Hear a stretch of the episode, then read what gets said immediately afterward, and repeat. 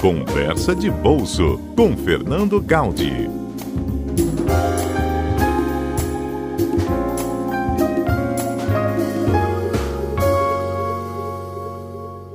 Hoje a gente vai falar sobre um fato que chamou a atenção esta semana, que foi a realização de um IPO, uma oferta pública inicial de ações, mesmo durante a pandemia do coronavírus.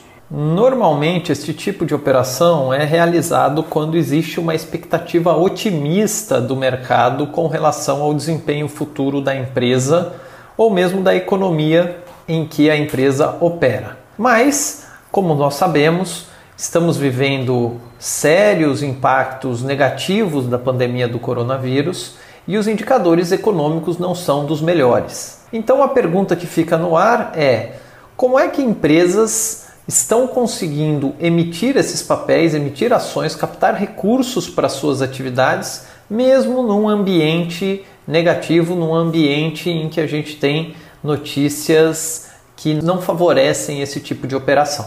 Para ajudar nessa resposta, vamos entender um pouco melhor como é que as empresas podem captar recursos. Então, basicamente, existem dois tipos de situação, duas fontes de captação de recursos. A empresa pode recorrer ao que a gente chama de capital de terceiros, basicamente são recursos de dívidas junto a bancos, a instituições financeiras, ou para empresas que acessam o mercado de capitais, por exemplo, sociedades anônimas, elas, essa, esse tipo de empresa pode emitir títulos de dívida, como por exemplo as debentures, para captar recursos no mercado. Além do capital de terceiros, existe também a possibilidade de capital próprio. E o que é o capital próprio? Capital próprio são recursos que advêm ou dos sócios e acionistas da, da empresa, né? sócios no caso de empresas limitadas, acionistas no caso de empresas que são SA, ou no caso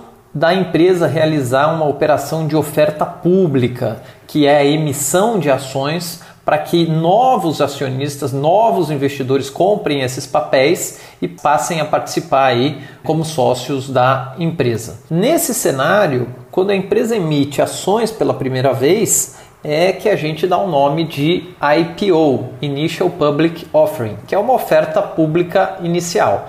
Sempre que a empresa vai fazer uma oferta pública, vai fazer esse tipo de emissão, ela tem que ter permissão da Comissão de Valores Imobiliários, porque ela está oferecendo, ofertando publicamente esses papéis para qualquer investidor que opere no mercado. Então, tem uma série de requisitos que a empresa tem que seguir. Se a empresa já possui ações listadas e realiza uma oferta pública, a isso a gente dá o nome de oferta subsequente ou follow-on.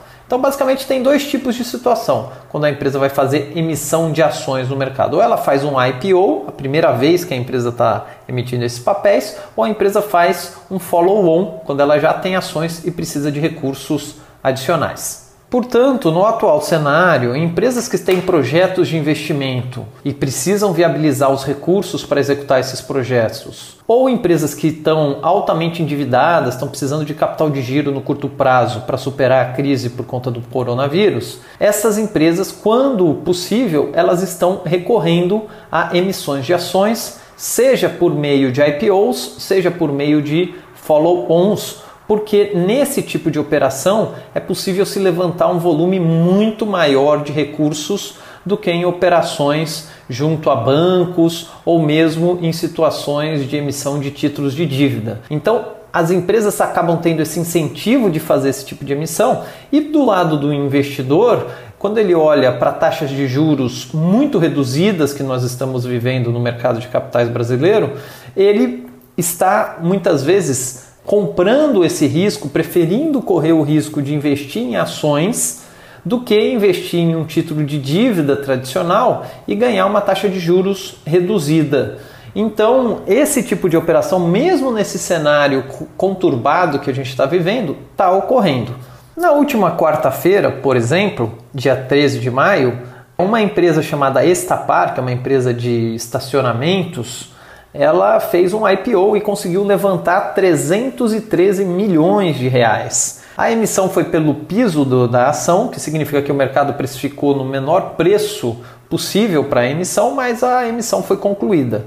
Além dessa operação, ainda já tem programação de algumas outras emissões por meio de follow-on, pela Via Varejo e pela Centauro, e também existe a programação de um IPO por uma empresa de mineração chamada Aura, que estava programado para fazer uma captação de 800 milhões de reais. E além disso, existem outras operações, outros IPOs esperados, como por exemplo da farmácia Pague Menos.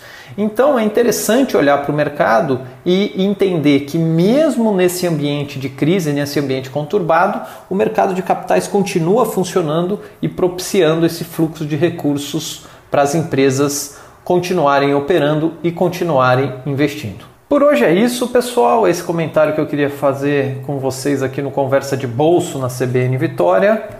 Vamos continuar atentos às movimentações e aos acontecimentos no mercado financeiro aqui no Brasil para levar o máximo de informações para que todos possam tomar as melhores decisões de investimento.